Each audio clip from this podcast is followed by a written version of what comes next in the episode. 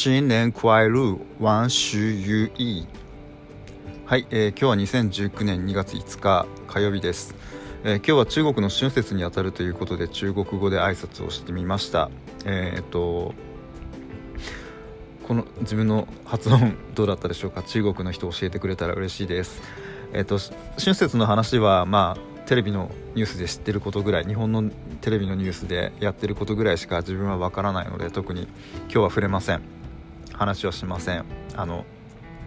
中国の方は楽しんでください、えー、今日話をしたいのは、えっと、ゼペットっていうアプリの話です。これは、えっと、3D アバターアプリで、えっと、スノーが2018年去年、えっと、ローンチした、えー、リリースしたアプリになります。今読んでるのはビジネスインサイダーの記事で1月3日、まあ、先月の頭に、えー、書かれた記事だったりするんですけれどもまあいろいろその人気になった日本で人気になった、えーと、ことはいろいろ書いてあるんですけどそこはちょっと触れずにですね自分のあのアバターについての意見とかいろいろ話したいなと思っています。この、えーと、ゼベットってえー、アバターアプリなんですけど、まあ、よくあるアバター制作アプリとかと同じく、えっと、自分の顔を、えっと、アップというか写真撮ってそれに合わせた形で目鼻立ち目鼻立ちのパーツを、まあ、揃えてくれてバランスも調整してくれて、えー、自分のアバターができると、まあ、顔だけなんですけどあと体はまあありものなんで体型変えることがちょっと今のところはできないのかなっていう感じです。でまああのー、実際そのベースが何もこうメイクされないかったりとか目の大きさとかも調整されないままそのまま出てくるのでそれを自分の好きなようにアレンジして、まあ、楽しむ感じのアプリですね。えっ、ー、とそう iPhone とかの、まあ、2文字とかと同じように、えー、実際その、えー、自分カメラを使ってそのえっ、と文字文字じゃないや。アバターを動かしたり、えーと顔顔の主に顔のパーツですね。口口開けたり目を開けたり開いたりとかそういう、えー、ことになるんですけどそういうことができる、えー、感じになっています。まあ今この記事を読む限りでは今のその段階では、えーと、機能が2つあって、えーと、アップロードした写真にアバターを置いてみたりとか、えーと、友達のアバターと一緒にこう写真撮ったりとかっていうこととあとはあの洋服とかポーズに課金するっていう、まあ、従来の課金要素みたいなよくあるアバターアバターアプリの課金要素に近いあ、まあ、同じようなものが、まあ、実装されているような感じです。でまあ、あのビジネスインサイダーの記事を読むと、まあ、ゼペットは森の文化森森文化の延長っていうふうに書いてあります。まあさすがにやっぱスノーを作ってる、会社だけあって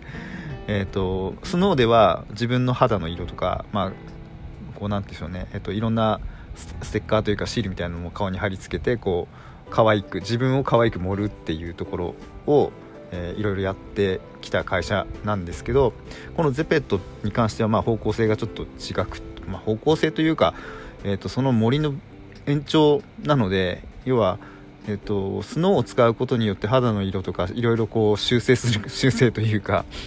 えー、自分を加工することによって見せたい自分っていうものが、えーと、表現できた感じなんですけどさらにもっと先に行くとまあ自分の本来見せたい、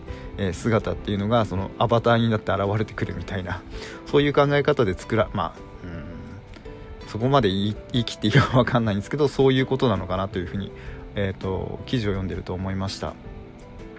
まあ、どうしてもゼペットって、まあ、アバターにアバターの話をしていると話アバターの話をしているとまあ行き着くのがやっぱ VTuber の話になってくるのかなとまあ要はこう自分の容姿に関係なく自分の表現したいものを表現するための手段というかまあね見てくれ見てくれというかその自分の容姿に自信がない人が、えー、例えば何か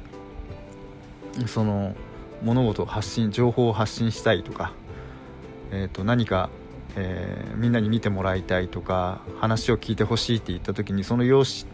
自分の自信のない容姿に、えーと、ブロックされてしまって自分の本来伝えたいものが伝えられないっていう時にやっぱりそのアバターっていうもの、えーと、自分の代わりに前面に立ってくれるものがいることによってその自分の意見をこう言いやすくなるというか聞いてもらいやすくなるっていうそういうこともあるよねっていうようなことが書いてあります。まあ受け取り方が違うと違って聞こえてくるかもしれないんですけれども。でまあこのビジネスインサイダーの、えーと、記事の中でも書いてあるんですけどインスタグラムにおける作り込んだ映えの文化からありのままを見せるストーリーズ機能が生まれ、えー、もはやありのまますら見せなくていい曲をのプラットフォームが出てきたという流れがあるというふうにそのアバターとか、まあ、VTuber とかそういうことについて、えーと語られているんですね。まあ結びで、えっと、ゼペットに関してその今の、えっと、現状の機能のままいわゆる、えっとまあ、課金して用紙整えてアプリかあアプリで、えっと、写真を撮ってだけっていう状、えっと、その何ですかね、えっと、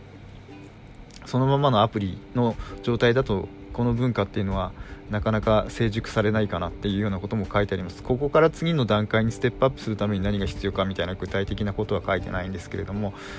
まああの大体ある程度の大人なら理解はできてるかなというところですね。必要なものっていうのがなんとなくっていうまあ無理でしょうけども。えー、ということで、まあ、数あるそのアバターアプリの中でアバターアプリの中で新しくその 3D、まあ、3D チャットまではいかないんですけどなんかそういう新しい文化みたいなものがちょっと見えてきたので、えー、と面白いなと思ってこのゼペットに関しては取り上げてみました。下手したら LINE とこう組み合わさったりとかいう流れ？と下手したまあちょっと難しいと思うんですけど LINE プレイでしたっけ？あっちもえーと、アバターアプリだアバターというか、まあ、チャットアプリだと思うんですけどあの辺とこううん入れ替わるのかな？なんてちょっと未来見えたりとかいろいろして面白いなと思ったので取り上げてみました。えー、っとはい。この、えー、何でしょうえー、っとアバターアプリゼペットについてどういう感想をお持ちになられましたでしょうか？はい今日もお聴きいただきましてありがとうございました。